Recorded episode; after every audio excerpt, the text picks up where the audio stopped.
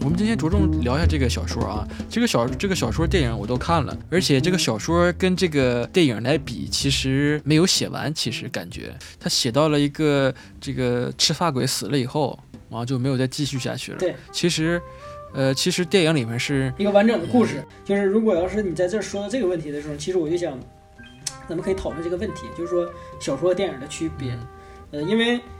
呃，你假假设它是一个这种贺岁片的电影，但那贺岁片电影它很明显，它肯定都是商业片，对吧？如果是一个商业片的话，对，那它基本上就要是一个让人能看得懂的故事，对吧？呃，这个故事呢，就需要，呃，有完整的逻辑，有清晰的故事线，然后让人能知道这是讲了一，就像其实就像说书先生一样，让人很吸引人的讲了一个非常。呃，有趣儿的故事，然后，然后一个这样的一个以这个目的为出发点的一个故事，它是不能没有结局的，就给我个交代，除非是一个开放式结局，说让你去想象，但是那是，那那不是说这种没有结局，就是那是其实没有那那个剧作上的那种没有结局，它是另一种结局。但是我所说的这种没结没有结局，就像这个小说家一样，你会感觉它像它像一个半完成品，对吧？嗯，呃，它它。你如果你就是我给他说具象点儿，这个小说的结尾就好像是一个带着毛边儿的呃衣服，这件衣服比如说这个袖子到这个胳膊这儿，就是它没封边儿，它直接还是有长有短的，有毛毛有刺儿的，就是就就放在这儿了，就完事儿了。如果咱们要是去买衣服，一看，我操，这一件衣服是这样的，那可能这边的袖子已经都都已经都封好了，都做好了，这边这袖子是带毛边，那肯定我们就不会买这个东西，对吧？但是如果是小说，这个就涉及到就是其实你怎么去理解一篇小说的问题，就是其实我我觉得啊，就是咱俩讨论这事儿，就是，呃，嗯，就是我觉得不要把小说当成故事来看，小说不是故事。故事是故事，小说是小说。小说里面可能是会有故事，但是小说不完全是故事。小说不就是用来讲故事的吗？我的理解是，因为我是这样理解的：会讲故事的人肯定会写小会写小说，但是会写小说的人不一定会讲故事。可以可以可以这么理解，但是，嗯，但是所以这个就是我想说的。你看，呃，会写小说的人不见得会会讲故事，但是不会讲故事的小说家，他不见得是不好的小说家。他可能是一个非常好的小说家，这就是我想说的，就是说小说这个东西，它不简单的只是故事，它不简单的只是故事，它就可能是一种，呃，个人的一种表达，或者说是一种思考，啊，就是，所以就是当就是你看双雪涛，双雪涛这个小说其实是非常典型的，就是我说他在这个创作这个小说的过程中。呃，他当然也想了，也有什么时间、地点、人物、事件，对吧？但是你会发现，其实他为了去表达自己的一些想法，他完全把所谓的这个小说的故事结构破坏掉了。因为你如果看小说，他小说里面有非常多不符合逻辑的东西，对，啊啊，对吧？在这个小说里面，这个呃小说家就是大家要刺杀这个对象，这个小说家，他简直就是一个最就是最完美的刺杀对象。你回你花二十块钱找一个人拿砖头垒他一下，他可能就死了。但是，但是恰恰恰恰一个那么有背景，就是那么神秘，就好像是一个很了不起，很就是就像那个韩国的那种，就是现代的那种大财阀的那种背景的感觉的一个一个老伯。但是他又只能去找一个这个落魄的一个社会上的这个孩子也丢了，然后非常落魄的一个人去刺杀这个小说家。就是，其实他有一千万种方，如果你不符合对对，你如果你是说我刚才讲一个合理的故事的时候，那你有一千万种方法去杀死他。但是他其实，在小说里面，《刺杀小说家》里面这篇文章，他其实是有在，呃，描写破除大家读者这个疑虑。你比如说，尝试着去花钱去买断他这个小说，然后，但是他还是在继续写。其实对，然后尝试的去挫败他的这个感情，但是他还是就是越战越勇这样一个人。但是。这个也是为了表达他自己想表达的那些想法，而不是为了让这个故事合逻辑。你明白我的意思吗？他他他，你刚才说的这个给就是花钱让让退稿打击这个小说家，嗯，他并不是为了表达这个故事的逻辑，他是在为了讲清他自己故事的这个主旨。他想表达的是这个小说家的写作不是出版，但他没有不想出版，但是这个小说家的写作并不是有一定目的性的。在这个故事里面的一个小说家，他的写作并没有目的性，他并不是说我的目的是为了被得到认可，我的目的是得到出版。如果我被打击了，如果我那啥，我就放弃小说。他并不是一个这样的人，他要表达的是这个小说家，他的写作是人没有任何功利性和目的性的。你在外界施加给他所有关于这种小说这种影响，是不会影响他继续写下去的。这个恰恰不是为了表达故事的逻辑性。而恰恰是为了表达他自己的，就是想要表达那那部分主旨，也就是说，他要表达的是他故事之外的那一个部分。所以我说，就是其实我们看这样的一个加私货，呃，对，其实我们看这样的一个小说的时候，就像我说的，就是，所以比如说我看这个《刺杀小说家》这个小说，你更我更多的时候去考虑他故事之外的事儿。为什么我会考虑顾虑故事之外的事儿呢？是因为它故事里面有太多不合理、不合逻辑的东西，是让这个故事无法成立的东西。但是如果你你看这个不成立的东西去思考它的时候，你就会想他为什么要要这么处理，然后你就去想，然后我才去想，就说那这个小说它背后想要表达的东西是什么？它恰恰是因为它破坏小说的原有的这种完整性和小说的一些逻辑性和结构性，它恰恰要破坏这个东西，而是为了。去表达自己的想法和思考，甚至于是为了引起你去发现他要表达的这些东西。啊，这是我对这个的理解，所以我才说你，因为你之前就一直说说这个电影，就是这个故事很完整，很清楚，对吧？然后给每一个人的一个结局，把这个故事讲的讲的非常的完整性，它赋予了这个主人公一些技能。而且把这个世界观也塑造起来了。这个老伯他是怎样的一个背景？为什么去杀他？动机解释的很清楚。你包括之后的这些人物情感的塑造，然后很多原因都解释的相对来讲还是比较完整吧？对，所以跟小说比差得很远。所以，所以这个东西就是这样的，就是说这两个东西是两件事儿，呃，两个目的。对吧？所以我才说小说和故事是两回事儿。对，小说和故事两回事儿。然后这个小说和这个电影，它又是完全两回事儿。所以其实就这么说，就是比如说我看了这个这个小说，我再去看这个电影，我不会把他们两个当成一个东西来看的。啊，这就是为什么，比如说你要看了这个小说，你再去看电影，你不要觉得失望或者怎么样的，而是它完全就是两个东西。它其实跟其他的一些。呃，可能还不太一样，跟其他的一些故事改编的，或者说一些小说改编的那些电影，你比如说《盗墓笔记》，那《盗墓笔记》它他妈的，它要是没有那个故事的这个合理性和完整性，对它，它就它就它就完蛋了，它就不行了。对，但是恰恰这种小说，它跟跟跟跟这个这个电影，你你要把它当成两个东西去看啊，所以其实就是这就是我觉得。为啥咱们我就是像你你也你也说那个咱们就是多讲讲这个小说，因为我觉得这个小说，它恰恰有很多这个故事之外的东西非常有意思，而且我是觉得，比如说通过这篇小说，我们可以在看其他小说的时候，就能看到这个小说作者在故事之外要表达的东西。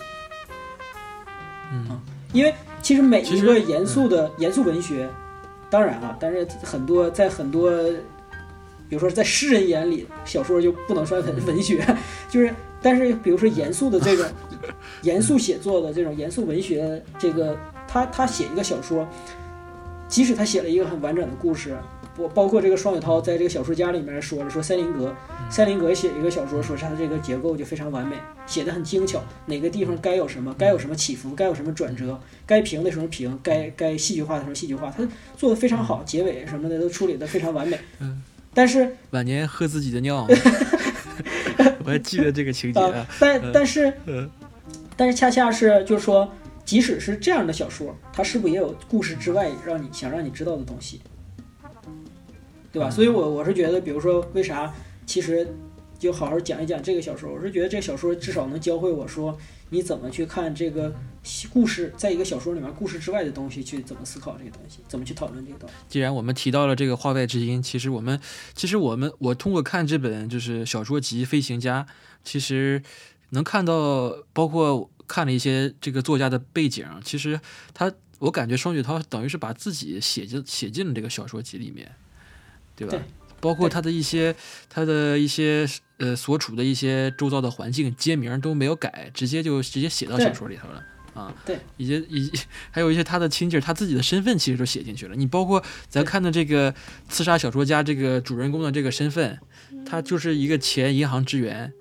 然后双雪涛其实之前也是一个这样的一个呃银行的这样一个职员，他是一九八三年那个生于沈阳的一个人。然后之前这个双雪涛就是上学的时候好像学的是法律，然后后来去参加工作的时候做做了一个银行职员，然后他就是那种一眼望能望到头的这样一种生活吧。然后后来他就开始一零年的时候自己开始写写小说，第一部小说叫做《赤鬼》，翅膀的翅。那个鬼神的鬼，然后，呃，两年以后呢，就是二零一二年的时候，就专就辞职了，专门来写小说，而且当时是亏了一个中国的台湾省啊，发起了一个写小说的这个呃正文活动，然后他他从来没写过小说，然后 就是这这篇赤鬼替他拿下的那个那个首奖，然后大概是六十万新台币，就是十四万块钱吧，十四万人民币这样一个。呃，一个奖，一个一个酬金吧，然后就打开了他这个 写这个写小说的这个这个这个，然后后来出现了一个什么问题呢？就是说，他觉得这个成为专职小说家之后呢，他就是后来离开了，一五年离开了东北，去了北京，然后有段时间呢，好像就是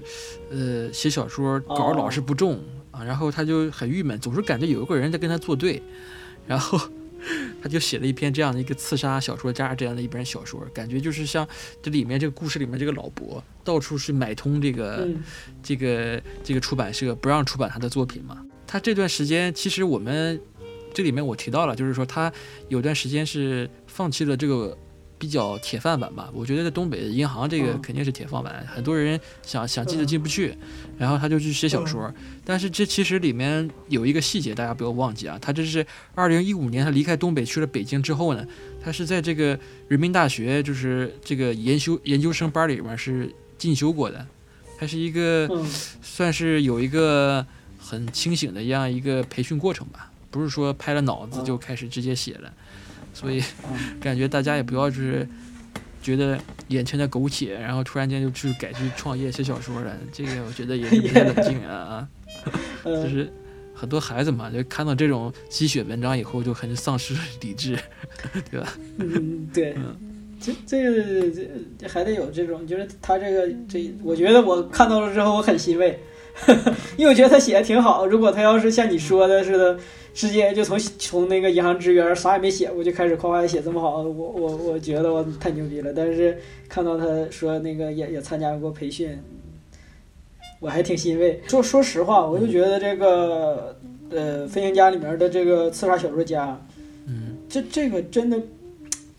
就是你可能语言上你会觉得可能平平无奇吧，对吧？写一些写不会像。不会像这个文学大师郭敬明一样，就是把那个东西写 的写写的那么华丽，不是不是文学大师，修辞大师郭敬明，嗯，就是把东西写的那那么华丽，但是他这个语言就是非常简单，很很简单，然后偶尔会穿插进去几个比较，呃，比较硬、比较实的，然后也比较，呃。就比较有力气的这种，就是呃，比喻一些修辞手法，然后呃，他也没啥修辞，但是感觉就是感觉很贴切，他几句话就能描绘出一种东北这种生活场景，就很带入。嗯，就是他他他的语言，其实你会觉得就像我说的那什么，但是就像小说家这个故事这个整个的架构，包括他一会儿咱们可能会说到它里面的一些结构性的东西，我就觉得我这个想象力。和这种这种表达能力，我觉得非常强。可能他说的东西很简单，但是他用很简单的话就能把最重要的一些东西就表达清楚。然后包括就是咱以后可以讲一下，就是《飞行家》这本小说里面的那个飞行家那一篇短片，就我我非常喜欢，我很非常喜欢那篇小说。那个很魔幻，没觉得吗？我觉得有点像那个姜文的电影。哎，你对对对，有点像，有点像啊，呃，有点像，还飞走了啊。但是它又不是魔幻现实主义，它就是一个，就是有点现实，非常不是有点现实，非常现实，有点魔幻的一个，又有点浪漫的一个东西。我觉得他看到他写的那个，咱也不多聊了。但是他写的他想做飞飞行器那块儿，有点像那个《百年孤独》里面那个感觉。对，有点像，但是他炼炼炼金还是炼什么玩意儿？那个对对对，但是他又，但他又不完全是那种，就是因为你看，我看这个整个飞行家这个小说的时候，你整个所有的地方，你没有一个地方你会觉得这个东西是虚构的，就是他那里面每一个人的每一个行动和每一个人的那种观念，每一个人的那些打算，就是我觉得在我身边我都曾经见过，嗯。嗯，比如说就是造飞行器。造飞行器，其实，在那个时候有很多人有这个想法和有这个行动的，嗯，所以你你说他，但是他其实确实有点像你说的，有一点，真有一点太阳照常升起那个味儿，对，就是结结局都很像，其实，对对，啊，所以我觉得咱俩到时候可以讲一讲这个飞行家这个小说，下一次。有抽空吧？我我一想是找一个找个沈阳人，找个铁西长大的人一起讲一讲。我跟你讲，沈阳人很好找，但是看过这个小说的沈阳人 不太容易找，知道吧？那我们可以那啥，就是这期放出去了，我们可以那个就是听众里如果有沈有沈阳人，然后也看过这个小说，对，也看过这小说了，也想讲一讲，咱可以一起讲。或者说，沈阳人想看这个小说，想一起讲一讲，那那也可以，我们可以那啥，可以连线嘛？啊。可以连线。我是觉得，如果是一个东北人，就看这个小说，你会得到一些共鸣。呃，如果如果是一个南方人，你看这个小说，其实你能看到东北，尤其是老工业基地的一些那那一带，就是那一代人的一个精神状态。我突然间想起来，昨天晚上我还在看这本书，在那个第几第几篇叫《间距》那那篇文章里面写了几句话，告诉说，如果是说，如果是说东北的雪是雪的话，那么北京的雪就是那个就是什么都是东北的，就是就是叫雪的边角料啊，这个比喻啊，还有还有说那个人说那个人，嗯，那个人是是长在沈阳，然后但是说话听起来不像沈阳人。然后就像一个转基因的上海人，贼他妈搞笑！我操，就是其实你看《刺杀小说家》的前几篇，他其实他的行文跟后面是不一样的。他之前他写文章喜欢就是说他说我说谁谁谁说，他没有那个引号的，就像一个就像一个沈阳人在跟你在那嘚啵嘚啵嘚啵嘚啵讲。但是你看这个《刺杀小说家》这篇文章，其实他就开始写了这个，呃，有有这个引号啊，对话这个形式。其实行文行文上是有变化的。这这个我觉得就是因为，呃，你看，就这个就是我觉得他他是有意识而且受到训练的，就是，嗯，他写比如说写那种比较偏现实题材的时候，他可能就会给你造成这种感觉。但是他写这《刺杀小说家》，这是一个，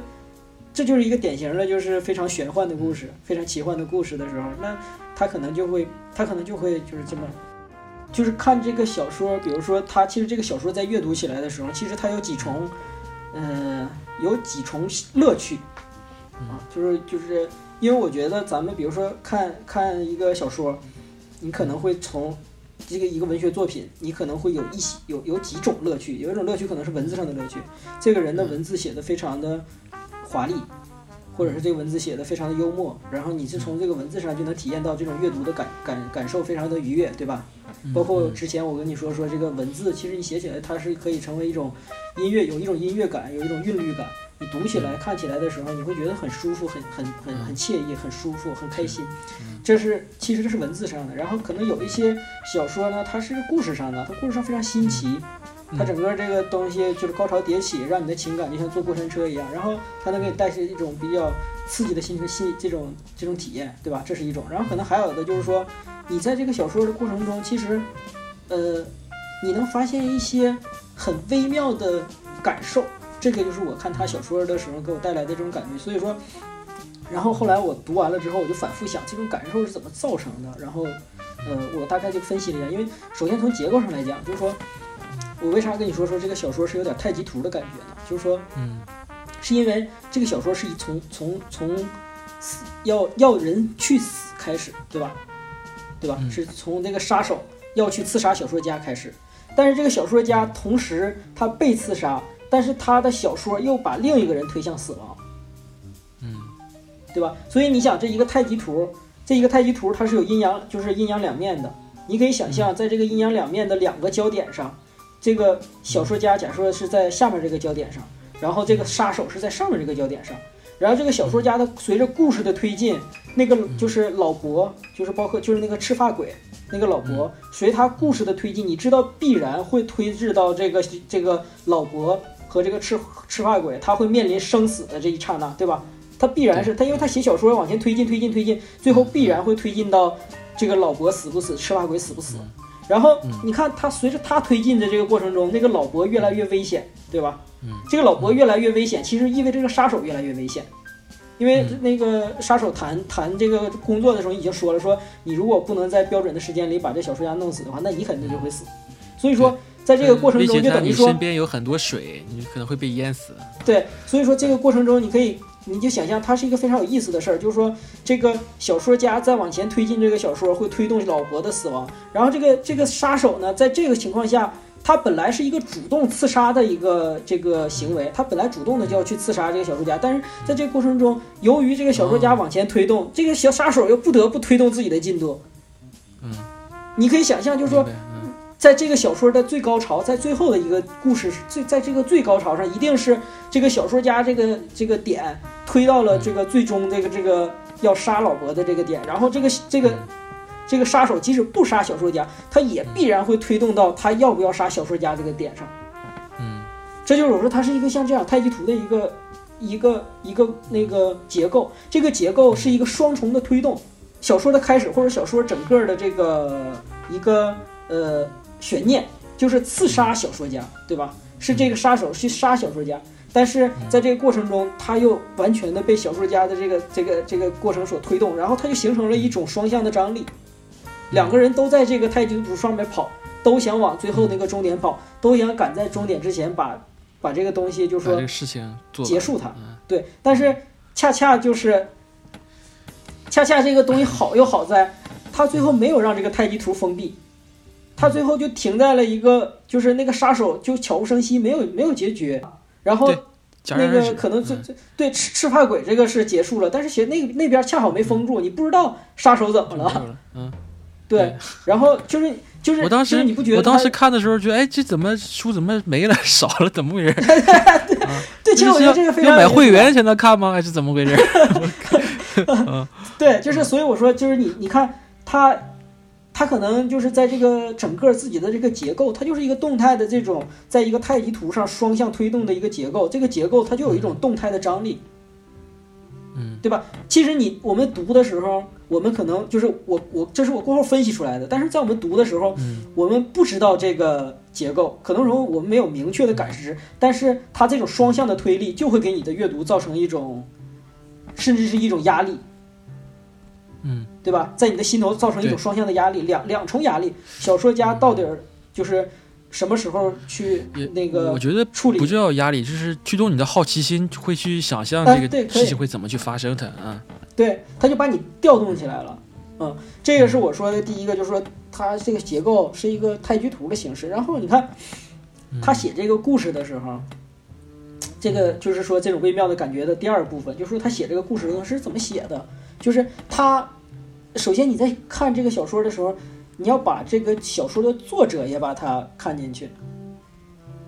它就形成了一个套娃的结构，就是戏中戏，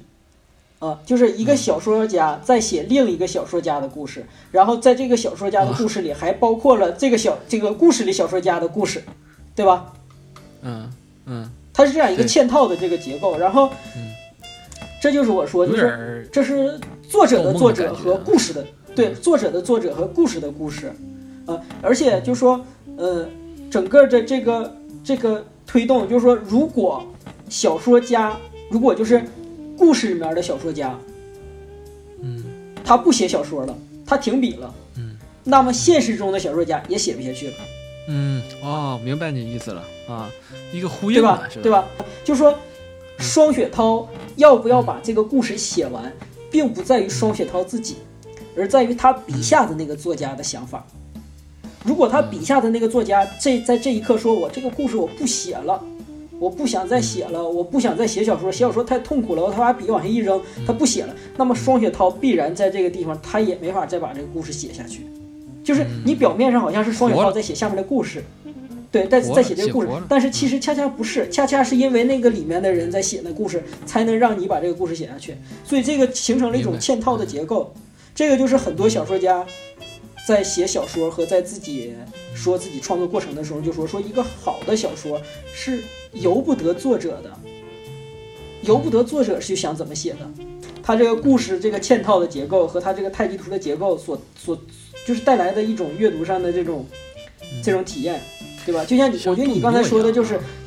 对，就是这个，对，就对对对，你说这个非常对，它是一个画成一个圈儿的多米诺。其实这个就是呃，所以我说就是这种嵌套结构带来的这种神奇体验，其实我在就是在别的电影里面。呃，也有过体验。你比如说，之前我跟你说那个、那个、那个小伙儿，有一个小伙儿拍的那个叫《擦一擦你那满腹经纶的道德、啊道貌岸然》，啊，那个其实那个小说跟这个的结构有点像，但是要更简单。它那个很简单，就是说，嗯，呃，我不理解这个这个片儿在豆瓣上分儿不高，但是我我真的不太理解这个分儿低的原因。当然，它这个电影作为电影来说，它有很多的缺点，但是我觉得从它这个结构上来讲，它就值值得一个小小的奖励。就是他他讲的是他要拍一部电影，一个电导演他要拍一部电影，然后拍电影他需要投资，他就可哪去找投资，然后他就说我这个电影的他在这个电就是在整个这个电影里面他就一直在讲我这个电影是要拍成什么样的，大概需要多少钱，拍出来会有什么样的效果，他就去跟所有人去谈投资，但没有一个人会把钱给他。然后最后他没有钱，没有钱，最后的办法是什么呢？他把所有这个借钱这个过程拍下来，变成了一个电影。呃呃，呃，就是 你就是就是这个这个了体验，其实当这个闭环儿，就像你说这个多米诺这个环儿推开第一个，然后最后它嘣嘣嘣倒倒回到最后一个搭到头一个的那个尾巴上的时候，你会觉得这个感觉非常奇妙的，就是就是它有点他想去做这个，他想去做这个事情，这个结果是拍一个电影，结果这个去做这个事情的这个过程就变成这个结果，对吧？对对对，然后这个结果，这个结果其实不是他最初想要的结果，但是他就变成了一个结果。对。啊。呃，就是其实 其实这这个这个这个体验，你你看完了之后，这个体验就是挺有意思的。嗯。啊，嗯。就是所以我说这个就是双影涛的这个小说里面，他这个这种嵌套，就是他这个故事，它其实它不是一个环儿，它好几个环儿。嗯。啊，就是故事里面、小说里面有一个环儿，然后在小小说的小说里面还有一个环儿，就是然后互相之间又会发生一个连锁的反应，然后整个就是双雪涛自己，其实你把自己这个小说家自己。就是作者放在这儿的时候，你会发现它又形成一种，然后你这个读者跟这个东西整个是形成了一种，呃，就像，呃，想象中的这种三维上的思维，思维的这种三维上的形成了一种互动，你就读起来会觉得非常，读完了之后你会觉得久久不能忘怀的一种感受，就非常有意思，非常有意思。再回到刚才我说的，就是说这个小说，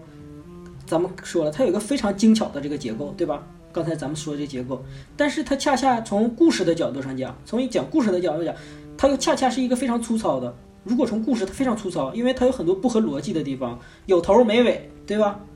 甚至于说它无头无尾，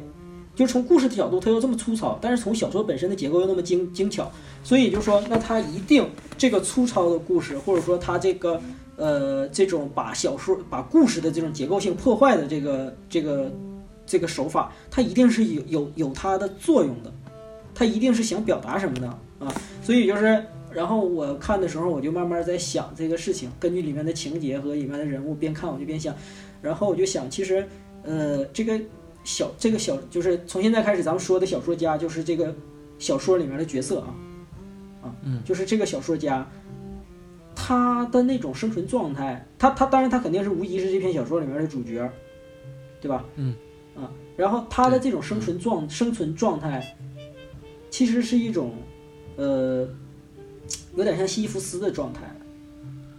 因为他在小说里面有一个地方说的非常说的非常明白，他说，他说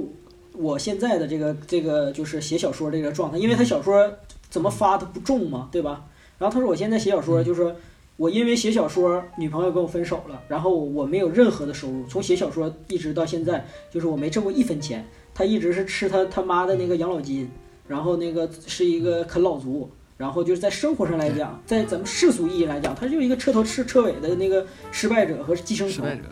对吧？他说他说就是如果一个人在世俗上是这样的话，他是他甚至于是没有活下去的这个意义的啊。可是呢，可是当我在我大学期间，他写了一下他为什么写小说，他他当我大学期间，他就像被某生命被某一种神秘的力量给感召了一样，就是他看到了一个小说非常写的非常好，一下子就被这个小说给震撼到感感就是感动到之后，他就决定他这辈子不干别的，他就要写小说。其实这是一种非常理想化的这种表现，就是说这个人做要做的这件事儿，呃，就像西西弗斯一样，西西弗斯他他想往上推石头吗？不是的，他只是从就是某一个瞬间给他一个牢囚牢，或者说给他的一种宿命，对吧？你可以理解为，就是说这个小说家他的宿命就是要写小说，他写小说，所以这就是我刚开始就要说的，他写小说是没有目的性的，他生存的意义和生存的一种使命，他就是要写小说。这个小说被不被人读到，会不会成功，他在世俗上会得到什么样的反馈，对他来讲他不重要，他只要写就行了。所以这个我就当时我就看跟西弗斯的这个状态是非常像的，因为西弗斯是什么？他不需要想别的其他的东西，对吧？他就是宙斯给他下了一个诅咒，那他他所有他的所有的回应就是用尽自己的全力，不停的把石头推上去，滚下来滚下来我就再推上去，他没有其他的目的性，他的目的就是把这个东西推上去，嗯，对吧？在加缪的这个这个观点里面，就是因为加缪认为他妈这个世界上一切东西都是荒谬的，在加缪的认为，加缪的这个就是认为就是说，就是推这个东西本身这件事情，你看它荒不荒谬？它非常荒谬，你推上去它又轱辘下来，你推上去它又轱辘下来，你它本身荒不荒谬？它本身这个东西就是很荒谬的，但是当你推这个东西的时候，这个东西就产生了意义，它就是你生存的意义。你不能想下去，我推这个东西是为了什么？而推本身这件事情就是一个非常重要的意义。所以这个就是我说，这个小说家写小说这件事情，它就是一个非常重要的意义，对吧？他他去写啊，对他，他就是他不是理想，也不是信念，嗯它是一种生存的使命。这个如果我们再联系一下，他跟那个余华的《活着》里边的那个小说里边的福贵也很像。福贵这个人，他活下去就是他的使命。嗯，不论他外在遇到了什么样的问题，他活下去就是他的使命。嗯小说家呢？小说家他写小说就是他的使命，他不考。其实，所以小说家其实他说了，他说我的生存和我的死亡都是因为小说，嗯对吧？他死死亡是什么？就是说他现在现现实世俗生活里面活得像个，就是就是没有任何意义的人嗯，对吧？loser 就是他妈的没有什么活的意义，这是他的死亡。但是他的生存是什么？他活着，他一定要写小说。他之所以没死，他说我之所以没自杀，没去死，没选择去死，那我就是因为我要写小说，我的使命没完成，我要写下去，所以我还没我不能去死。所以这个就是一个，其实，呃，他，我为啥我说这个说到这个加缪论自杀呢？因为加缪在他那个西弗斯西西弗神话里面的第一篇，他就写了自杀与荒谬。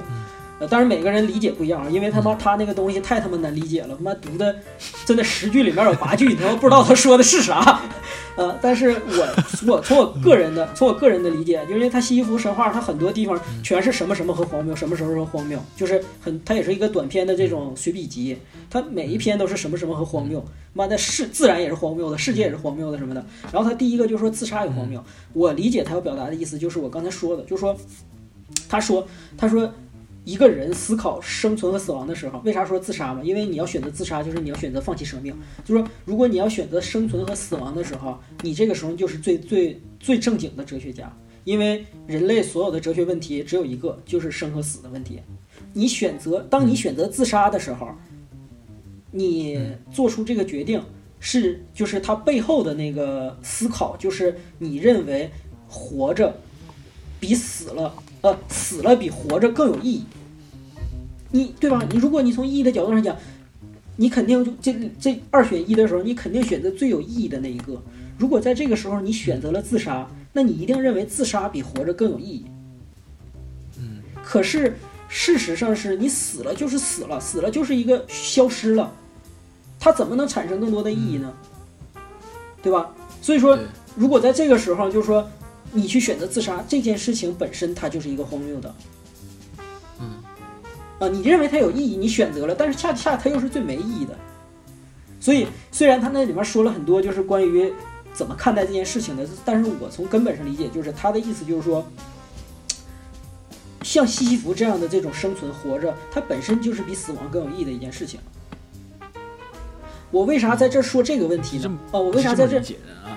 对，就是我为啥在这说这个问题呢？就是因为每一个思考到要不要放弃生命的人，他都会做一个这种意义上的思考，对吧？生存有意义还是生存没意义，对吧？如果生存没意义，那我要选择死，对吧？他都会这种思考。但是对于这个小说家和对于西西弗斯这样的人来说，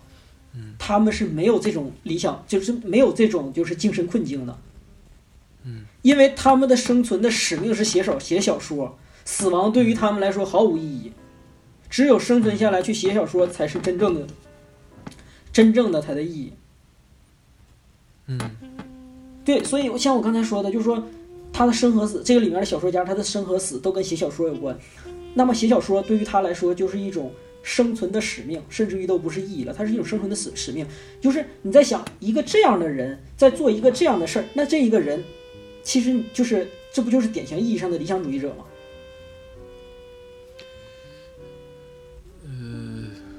这个有点，你想这个有点挺难挺难理解的，这怎么会转到理想主义者上面呢？因为你想，就是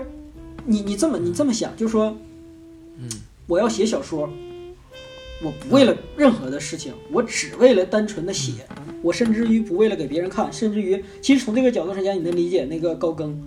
高更的那个就是那个不是不是高更毛姆的那个《月亮与六便士》，就是说六便士啊。为什么在那个里面，最后主角就是高更的那个形象要把他自己的画全烧了？嗯，他为什么要把画全烧了？那小说家这个写小说为了做而做，这 对就一拳超人的精神，为了兴趣，其实他都不是。所以你把这个东西更就是，其实你想为了兴趣去做一件事，是不是挺理想化的一件事情了？带着所有的激情，带着所有的激情，有一种幸福感。你去去带就是去做一件事，这是为了兴趣去做一件事，这是不是就一种很理想化的了？可是你要想，这个人他连兴趣都不是，他做这件事情是不能给他带来幸福和快乐的，只是这件事情是他的使命，他活着他不得不做这件事情，就像你活的不得不吃饭一样。这不是比那种，不是这不是比那种，这 你可以理解为强迫症，但是你想他这种兴趣还要高级一些，是吧？对，这种境界是要比兴趣、理想、信念还要高级的东西。他这种才是真正的，就是。那你这个东西很容易让人理解成愚昧啊。这怎么能是愚昧呢？哎，你可以理解为愚昧啊，因为你想富贵儿，你想活着里的富贵儿。嗯。就是他愚昧不？他他没有这个，他没有这个。就是可以理解成理想主义者，但是说他一直在重复做这件事情，这件事情会让他产生一种存在的意义。所以说这个事情的本身的对错我们不去讲，但是就是说可能会导致他这个行为，导致他这个行为可能是他会相信一些东西，对吧？那这个东西，这个东西可能不一定是真正的的一些智慧，也可能是一些歪理邪说。那我可能觉得这东西可能是。就是算是愚愚昧了，可以啊。理想主义者，也可就是谁说的理想主义者一定是一个聪明的人呢？谁说的理想主义者一定要是一个伟大的人呢？一定要是一个道德上那个什么的人呢？那恰恰很多理想主义者是瑕疵非常多的人，对吧？所以这这就是说，就是这是一种理想的理想主义者。对吧？那一种这个世界上，甚至于在这个世界上不存在这样的理想主义者，嗯，对吧？是你你你现在去问，咱们现在去问所有那些写写那个写写文章和和画画做艺术那个什么的，你问他们，他们都不想，对他不想被人听到吗？有谁说不想被人听到，不想被人看到？那不可能，所有这些就是我们所有的人都是普通人，我们所有的人都会想要得到。呃，其他的这些认可和期许和对外界有一些期许的，但是你要想，如果真正有人能达到那样的一个境界，他追求艺术，他只是为了追求艺术，他甚至于不是为了，呃，这个想要想要创造出什么东西，而是他只是为了追求艺术，只是为了艺术而艺术。其实你你比如说，咱们从这个角度说那个薇薇安，你看薇薇安拍了那么多啊，啊，薇薇安她拍了那么多照片，但是嗯但是这个东西在她死后多少年才被发现，然后大家才认识到这个价值。但是你想，她拍的时候她是干嘛呢？她有目的吗？他就是想拍，对，所以就是，所以我才说，你看，就像这样的，可能才真正称得上是理想主义者。嗯，然后，然后我说，你你看，然后双雪涛他写这个小说的时候，你看这个小说家的状态，嗯在世俗上讲，他是一个完全的失败者。嗯。你无论你你你你所谓的你想要的这种精神追求有多么的高尚，但是在事实生活中，你是一个彻头彻尾的失败者。嗯。啊但是就是嗯。我，所以其实就像你刚才说的，就是他那个时候也被总被拒稿啊或者什么的，心里可能也带点怨气。他可能就想要说的就是说，他其实自己是有一种这种理想主义的这种，呃，对自己有一种理想主义的期许吧。他可能想做一个理想主义者，然后他嗯外在又对他有一些也不接受，然后现实生活可能有一些打击，然后他可能就会就去思考，就说我作为一个理想主义者，我他妈的就陷在这种生存困境里面。嗯啊、我他妈的就是小说就他妈发表不了，别人他妈的就不认可我，或者是我现实生活我就不能达到一个什么样的程度。对他其实他有一些采访里面他也说过这个问题，就是说他其实有段时间也很焦虑，就是他每天要给自己设定一个量，然后写一些东西，但是呢，就是有些时候呢，他这些东西又不被被接纳，所以说他这个时候就很焦虑，而且他搬到了北京嘛，生活压力也很大的，嗯，然后他就这样的一个情况下写了这篇《刺杀小说家》这样一个作品，我觉得他小说中的这个小说家可能是他一个理想的状态，对吧？你就算是真的有这样一个人，把我的所有的门、所有的窗全都堵住了，把所有的我投的稿全都花钱买断不让发表，那我还是得继续写，对吧？对对而且而且我写出来的东西，呃，我自己不知道，但是它确实对现实造成了一定影响。这也就是一个理想主义者真正的一个呃理想的理想主义者，我觉得他也是一个套娃，对吧？他，一个理。想主义者，你说的这个太对了。理想中的理想啊。对，就是说，我就算你他妈干死我不让我写，那我写的东西我也是会影响现实的，对吧？对，就是强到了什么程度？他这个理想主义者创造的东西虽然没被现实所接纳，但是他强到了什么节程度？他强调了能决定现实中一个人的生死。影响了现实，对吧？对不被现实接纳，但是我影响现实。对，就是强大到这种程度。就是说，其实，其实可能你想，他想说的可能就是说，作为一个这种理想主义者，他所具有的这种理想主义者的这种这种精神力量和这种、这种嗯，我我其实这种没有来嗯没没有来源的这这这种力量，其实它就可以是非常非常可观的。我觉得这这个最牛逼，这个这期题目就可以叫做就是不被现实接受，那就影响现实，是吧？呃，可以可以，这个太牛逼了，我操！呃，这个我感觉比这个齐豫老师的境界还要再高一等的是吧？那还要还还肯定还是要高的，嗯，而且其实呃，就是他在他对这个现他对理想主义的这个态度是不是消极的？他不是悲观的，因为因为你想，其实最明显的一点就是说，这个杀手接触到他，跟他谈论了小说，然后看到了他这个状态，这个杀手已经被他感动了，对吧？嗯，杀手还帮他写一些小小剧情，杀手最后临走之前还告诉他一定要把小说写完。这里面有个梗，是因为这里面有一个这个这个小说家写的，这里面小说里面那个小孩叫小橘子，对，然后这个杀手的女儿确实也叫小橘子，产生了一定共情。对，这就是这也是老伯嗯，对，这也是老伯派他去杀他的原因嘛，啊。啊，为啥这么说？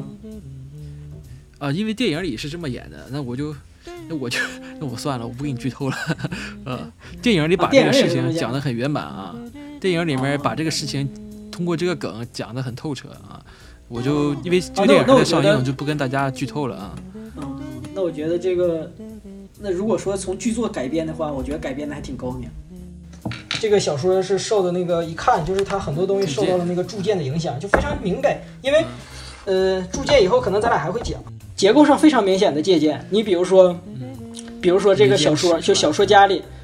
小对小说家写的那个故事里面的那个主角，那个叫什么藏来的？九藏，就是写的这个故事里面这个九藏，呃，他是他跟妈他妈一起过，然后他们有一个那个仇人，他这个仇人是一个城主，对吧？然后他妈妈告诉他在某一天他妈要死的时候，告嗯，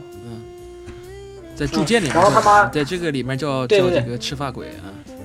对，然后在他妈那个在要死的时候，告诉他说他爸留下了一把宝刀，然后让他拿着去给他爸去去那个报仇。呃报仇啊，然后呃他走到那个地方的时候，又碰到了，就没有任何那个由头的，就碰到了那个呃小孩儿，对吧？其实那个铸剑也是碰到了一个啊，对，然后但是碰到小橘子，在那个鲁迅的里面是碰到了一个黑衣人，黑不是黑人，是黑铁，长得像黑铁一样的一个人。呃对，嗯嗯但是，虽然说双雪涛的这个小说里面，他碰到的是小橘子，但这个小橘子其实他对应的是最后帮他杀人的那个红衣武士。嗯，他爸爸嘛，最后是。对，最后是最后是这个九藏和那个红衣人、红衣武士把这个赤发鬼干死的。在那个眉间尺那个里面，在铸剑里面是那个那个主角和那个那个就你说这个黑铁，他们两个人一起把那个国王给杀死的。呃，对，就是呃，这说多了就是，其实这是个民间古典故事嘛，等于是那个对，眉间尺那个那以后咱俩再具体讲那个嗯，啊，咱俩以后讲一次，讲一下那个铸剑，挺挺血腥的感觉，这个故事。这个小时候挺有劲儿的，你不觉得吗？我小时候听过这个故事啊也小的时候拍过照片，拍过动画片儿吧？啊，对啊，跟那个就是那个啮齿啮齿树那个是那个夹剑那个好像是一起的一个木偶戏，好像是。对，我记得是有那么一个动画片儿，因为我们这童年阴影多大，我看多吓人，这这整的真的可怕的吓人。挺猛的你。对啊，我就觉得挺猛，挺猛的。嗯，就是所以，其实这个东西它它受这个那个受铸剑，一定是就是一下就能看出来，它基本的这种故事里面的那个故事的结构是一样的，对，一样的。复仇这故事是一样的，所以就是这很明显。而且就是你看看那个飞行家，飞行家里面有一句话，就是把鲁迅的一句话给化用了一下，就是稍稍改了一下。鲁用鲁迅有一句话说的，人类的悲悲欢并不相同，我只是会觉得他们吵吵闹。家里面就把这句话稍微改了一下，扩扩大了一下，就是加长了，也也是也有悲欢，也有吵闹，然后大概的意思也一样。所以，所以我当时就跟你说，我说他肯定 受那个